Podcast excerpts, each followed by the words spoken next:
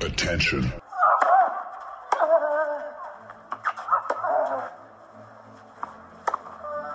Bitte nehmen Sie schnell Platz, die Spieler sind bereit. Just quiet quickly, please. Für Hallo, da ist der Dominik Thiem. Quiet Please, den Tennisnet Podcast.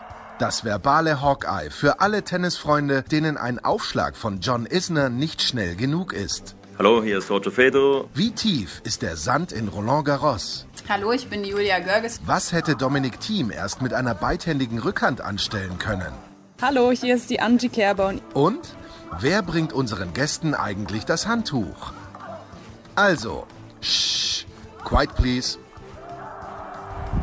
Quiet Please, der Tennisnet Podcast. Immer noch aus Stuttgart. Der Mercedes Cup 2021, er neigt sich dem Ende zu. Ich habe mich schon vor ein paar Tagen hingesetzt mit dem Turnierdirektor, mit Edwin Weindorfer, der wirklich ein lässiges Turnier auch in diesem Jahr wieder auf die Beine gestellt hat. Das Wetter war gut, soweit. Äh, auch natürlich ein ganz, ganz schwieriger Faktor, aber der einzige, den Edwin Weindorfer nicht beeinflussen kann. Und wir haben natürlich über das Turnier geredet, aber auch über die allgemeine Situation auf der ATP-Tour mit der Verschiebung von Indian Wells und so weiter. Also Edwin Weindorfer jetzt. Äh, ja, Edwin Weindorfer, Turnierdirektor in Stuttgart, auch in Mallorca, oder? Bist da Turnierdirektor? Berlin sind wir Veranstalter, da ist die Barbara Turnierdirektorin. Turnierdirektorin und Ja. natürlich Nein, Mallorca ist der Toni Nadal Ah, Turnierdirektor. Toni ich ist bin, bin ebenfalls Veranstalter. Turnierdirektor bin ich nur in Stuttgart. Und ich habe dich gerade gesehen mit einem jungen Schweizer, Dominik Stefan Stricker. Ich hab, äh, der hat letztes Jahr die French Open gewonnen, Juniorenwettbewerb. Hat jetzt ein bemerkenswertes Spiel abgeliefert gegen einen Routinier, gegen Rado Albert. Ähm, was siehst du in dem? Du hast ja selber auch sehr, sehr gut Tennis gespielt und natürlich beobachtest du die Szene. Ich habe ihn jetzt kurz kennengelernt äh, im, im Zuge der Wildcard-Vergabe ähm, ähm, vor zwei, vor drei Tagen hier in Stuttgart, das erste Mal. Und ich habe ja das in Genf schon mitbekommen mit seinen Siegen über Cilic und Fuchsowitz, 18 Jahre jung. Ähm, der Schweizer Markt ist gerade für Stuttgart sehr wichtig. Ja. Er ist also mit drei Jahre lang der Roger Federer und außerdem auch durch die Nähe zu, zu Zürich und zu Stuttgart und er ist ja Berner. Und äh, deswegen habe ich gesagt, ja, äh, wir haben ja drei deutschen Spielern eine Wildcard gegeben, ja, und dann haben wir gesagt, okay, dann geben wir auch einen Schweizer eine Wildcard. In dem Fall habe ich ja fünf gehabt, Ja, ja. aufgrund von der Roland Garros Situation. Das war super. Und er hat ähm, ja, ich, ich, habe mir noch gedacht, der, der, der, nimmt den Druck eigentlich relativ locker. Ja? Und jetzt war er hier am ersten Satz 4-1 hinten, hat das Match gedreht und hat es in zwei Sätzen gewonnen. Und man wirklich sagen, äh, sensationell, äh, super junger Bursche mit 18 Jahren. Und äh, ja, vielleicht, Linkshänder? vielleicht, ja, vielleicht gelingt es ihm einmal ein bisschen an den, an den großen Roger heranzukommen. Aber das gefällt mir gut. Ja. Jetzt, äh, wir sind beide in Österreich aufgewachsen. Für die Generation nach Thomas Muster war es nicht einfach. In Deutschland war es wahrscheinlich für die Gen oder ganz sicher für die Generation nach Becker nicht einfach. Wie glaubst du denn, die Schweizer sind ein bisschen zurückhaltender als wir, in ihrer Liebe auch, aber, da, aber wie, wie schwierig denkst du denn, ist es für einen jungen Mann, der jetzt ein Grand Slam Turnier gewonnen hat? Der Jürgen Melzer hat auch ein Grand Slam Turnier gewonnen, Wimbledon 1999 war es, glaube ich, als Junior. Aber was glaubst du, wie viel, wie viel, weil du sagst, der geht mit dem Druck gut um, denkst du, der hat wirklich enormen Druck jetzt schon? Ja, also ich, ich, ich glaube, die Schweizer Presse äh, sagt, spielt ja jetzt schon natürlich auch das ganze Thema sehr hoch, äh, der, der, der Zukunftsroger sozusagen. Und das, mit dem muss man schon auch umgehen können. Ich glaube, es ist jetzt einmal in der ersten Phase handelt es sehr gut. Was dann in den nächsten Jahren passiert, weiß man nicht. Ja. Aber ich muss sagen, mir, mir gefällt der Typ, weil er, weil er wirklich, äh, wenn das Match alleine, ich habe jetzt nicht das ganze Match gesehen, aber ich habe sicherlich so 40 Minuten zugeschaut und das hat mir irrsinnig, irrsinnig fasziniert, wie er gespielt hat. Ja. Aber äh, noch einmal, ein Juniorentitel sagt noch überhaupt nichts aus, das wissen wir alle. Ja. Aber, äh, äh, aber trotzdem gefällt mir wahnsinnig gut, was der da macht. Und ich meine, bekommt zwei Wildcards in Genf und in Stuttgart und, äh, und schlägt schon Kapital daraus. Ja. Stuttgart, so, äh, gelitten unter der Verschiebung der French Open, aber dennoch, also ich, wie ich hierher gekommen bin, ich habe einmal einen blöden Grinser im Gesicht gehabt, weil A, Leute da sind, weil Zuschauer da sind. Wie zufrieden bist du denn jetzt nach, nach drei Turniertagen? Also Punkt eins, äh, das Wichtigste ist, dass man erstmalig wieder Leute begrüßen darf in Deutschland nach so einer langen Zeit. Und wir sind, glaube ich, der erste Sportevent oder der erste Event überhaupt in Baden-Württemberg, wo zumindest einmal eine kleine Anzahl von Zusehern wieder ein bisschen eine Freiheit bei einem Event genießen dürfen. Äh, wir haben bis vor letzter Woche 100 Zuseher genehmigt gehabt pro Tag, was natürlich für uns Wahnsinn war, weil da können wir nicht einmal unsere Sponsoren und unsere VIP-Gäste bedienen oder Ehrengäste. Und es wurde dann am Montag auf 500 Personen erhöht. Und jetzt haben wir eigentlich, wir sind zurzeit so bei 250, mhm, aber am Wochenende versuchen wir dann das diese 500. Dann. Ja, wobei äh, das ist natürlich noch immer gering, aber wir können zumindest unseren Partnern und Sponsoren und unseren Ehrengästen und den Mitgliedern vom DC Weißenhof hier die Möglichkeit geben, dabei zu sein.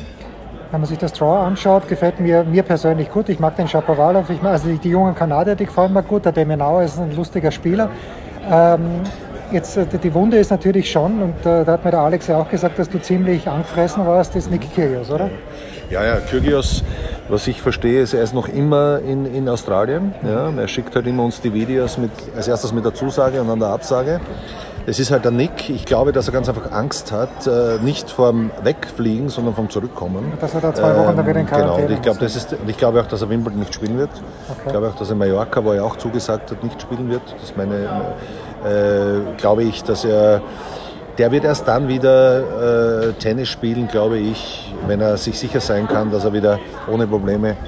Ich meine, wenn der Nick Kyrgios zwei Wochen im Hotelzimmer alleine ist. Wahnsinn.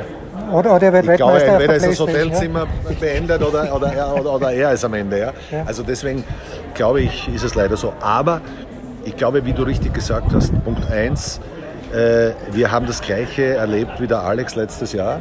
Wir sind in eine zweite Woche von einem Grand Slam. Ja, wir, wir haben ja die Woche nicht gewechselt. Roland Garros ist in unsere Woche eingedrungen und es war natürlich, äh, ja, es ist müßig jetzt darüber zu sprechen. Tatsache ist die, ein Grand Slam kann tun, was es will. Haben sie auch gemacht. Ähm, wir, wir konnten nicht reagieren, weil ich bin in der Rasensaison. Ja, ich kann ja nicht in die Halle Queens Woche gehen. Ich kann auch nicht in die Mallorca Woche gehen vor Wimbledon, weil dann schade ich mich wieder. Selbst, ja. also, und ich kann auch nicht nach Wimbledon gehen. Also was machst du? Zwei Möglichkeiten. Entweder sagst du ab oder du spielst.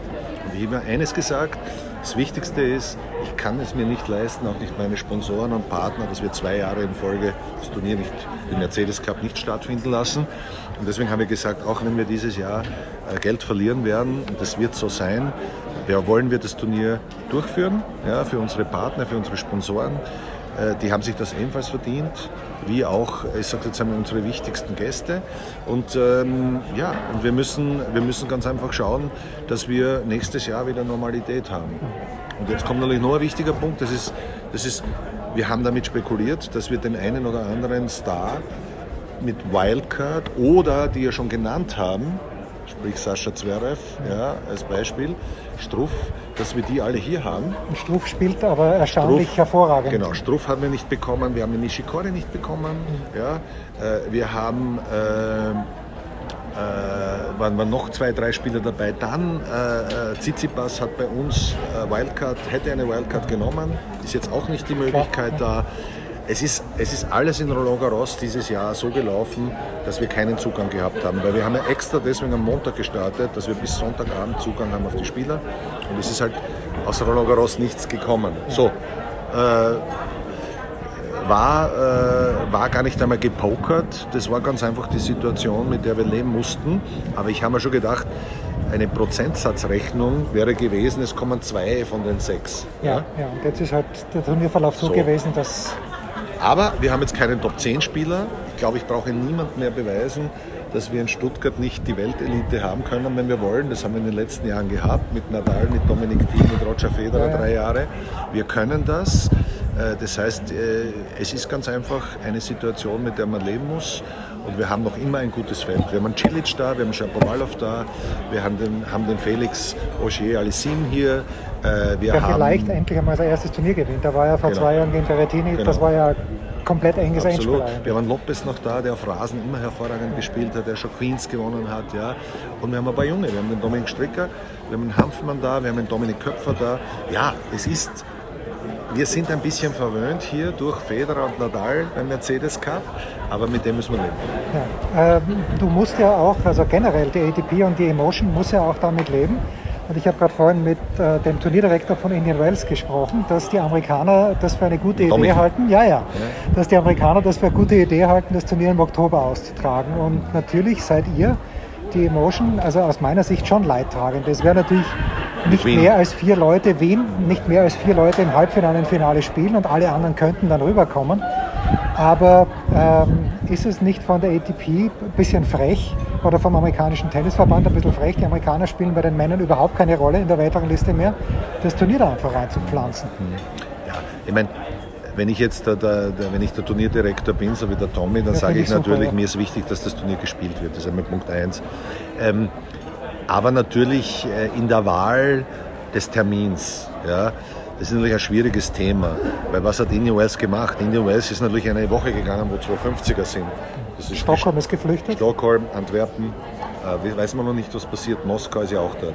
So daraufhin hat Basel dann sofort, die sind die Woche drauf, abgesagt, was natürlich auch Wahnsinn ist. Zwei, zwei Jahre in Folge jetzt. Ja, so, und Wien wird sicher stattfinden. Da muss man dann mit Herwig, da kannst du ja gern sprechen, er kommt am Sonntag, ja. Äh, Wien wird sicher stattfinden, weil ich glaube, das Wiener Turnier natürlich auch durch den Dominik-Team sozusagen äh, ja, absolut gestärkt ist und wir wissen, dass wir dort, wenn Zuseher sind, voll sind. Aber der Dominik ist ja auch Titelverteidiger in Indian Wells noch immer. Ja? So, und das wird sicherlich ein spannendes Thema werden. Äh, generell äh, hätte ich mir von der ATP erwartet, dass dieses Thema grundsätzlich besser und intensiver diskutiert werden würde mit allen. Das muss ich jetzt ganz ehrlich sagen. Ähm, das ist nicht passiert. Ähm, und das finde ich auch nicht richtig. Äh, ich glaube, man hätte jetzt warten können, weil wenn die China-Turniere ausfallen, dann kann man auch Weiter vorgehen. weiter vorgehen und dann wäre Basel vielleicht noch im Rennen. Also einige Dinge, die das ATP-Management zurzeit hier macht, äh, mit dem kann ich, kann ich überhaupt nicht zustimmen. Ähm, weil man kann jetzt sagen, okay, äh, Indian West ist ein Tausender und das ist der Larry Ellison, das größte Tausender der Welt, ja. Aber er vernichtet zurzeit drei bis vier europäische Turniere. Das muss man auch sagen. Und der Plan ist ja, also wenn ich das richtig verstanden habe, der ATP, der Gaudenzi, der möchte ja gerne mehr solche Combined Events haben, dann nicht über eine Woche, sondern über zehn Tage. Das betrifft ja, gut, Stuttgart betrifft es wahrscheinlich nicht, weil ihr diesen geilen Termin habt zwischen French Open Aber es und Wimbledon. betrifft viele andere Aber im. Sommer zum Beispiel, wenn du Cincinnati zehn Tage hast und Montreal zehn Tage, Wahnsinn. dann, dann ja, das, ist ja, das ist meiner Meinung nach, äh, äh, wäre das keine richtige Entwicklung, weil, weil, weil wirklich traditionsreiche Turniere wie Kitzbühel, Estoril, das sind ja alles Turniere, die, die seit Jahrzehnten erfolgreich sind, hier leiden würden und deswegen finde ich auch diesen Plan überhaupt nicht richtig. Und ähm, generell der Plan von Andrea Gaudenzi zurzeit, so ein bisschen diese Super League im Tennis zu kreieren, ähm, ich sage jetzt nur eins, im Fußball ist es in die Hose gegangen. Ja? Und ich glaube, es gibt diese Super League schon, weil die Tausender sind jetzt schon die stärksten Turniere. Warum müssen die Tausender zwei Wochen gespielt werden, alle? Ja? Was, was ändert das am Tausender jetzt, wenn die zwei Wochen spielen? Ja, es wird vielleicht noch ein bisschen näher am Grand Slam, aber, aber wenn jetzt die Grand Slams spielen und dann gibt es 9000, dann sind 18 plus 8 sind 26 Wochen belegt. Das habe ich ja. Und du spielst ja nicht das ganze Jahr. Und viele traditionelle Turniere, 500er und 250er, werden hier extremst leiden. Und ich glaube, da muss es noch etliche Diskussionen geben, äh, weil äh, du kannst nicht ganz einfach ähm, eine Super League kreieren, ohne äh, dafür zu sorgen, dass die 500 und 250er, die ja sozusagen das Rückgrat der ATP bilden, komplett zu verlieren auf dieser Reise. Und da muss man, muss man das Thema, äh, glaube ich, sehr intensiv besprechen in den nächsten Tagen, in Ja. den nächsten Monaten. Lass uns vielleicht äh, auf die nächste, auf die kommende Woche schauen. Äh, Berlin hat grundsätzlich eine überragende Besetzung. Äh, Naomi Osaka, wird, das war eh klar, dass Ja, sie nicht klar, spielt. dass sie nicht spielt, ja. Äh, jetzt muss man bei Ashley Barty natürlich warten, ob sie, ob sie fit wird. Ich glaube ich Ich glaube nicht, dass sie spielen wird. Glaub's nicht. Also, Nein, glaube nicht. Nein. ähm, aber trotzdem, was sind denn da die. Ja, also ich habe letztes Jahr die Erfahrung gemacht mit diesem wunderbaren ähm, Aces Schaukampf. Event, Bad ja, 1 Open. Es war, 1 war, es war wirklich, äh, Bad 1 Aces war wirklich großartig. Äh, Die Erwartungen, wie, wie schauen wir in Berlin mit Zuschauern aus? Die sind ja da, da haben wir bei Union Berlin habe ich ja Menschen gesehen im Stadion. Also könnte ich mir vorstellen, beim Tennis glaub, vielleicht die ein bisschen waren- besser. Ja, wir haben während zurzeit die Genehmigung, wurde auch letzte Woche auf 1000 Personen. Äh, das heißt, es ist ein bisschen besser wie in Stuttgart mit 1000 Personen. Wir können unsere Partner, VIP-Gäste einladen, ähm, können auch in Berlin einige, äh, einiges an Tickets verkaufen im kleinen Rahmen. Das machen wir auch, ja.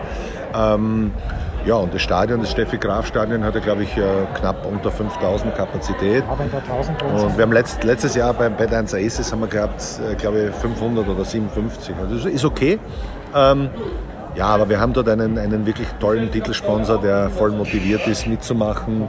Und ähm, ja, äh, das, wir haben ein super Starterfeld. Ich hoffe, dass die Angelique Kerber ähm, äh, ein bisschen Form wieder bekommt, dass sie nicht auch hier erste Runde verliert, sondern zwei oder drei Runden gewinnen kann. Das wäre schön. Ähm, aber wir freuen uns auf das Berliner Turnier. Spiel, Satz, Sieg. Das war Quiet Please, der Tennisnet Podcast. Liked uns auf Facebook, folgt uns auf Instagram und verpasst auf keinen Fall unsere Live-Ticker auf tennisnet.com.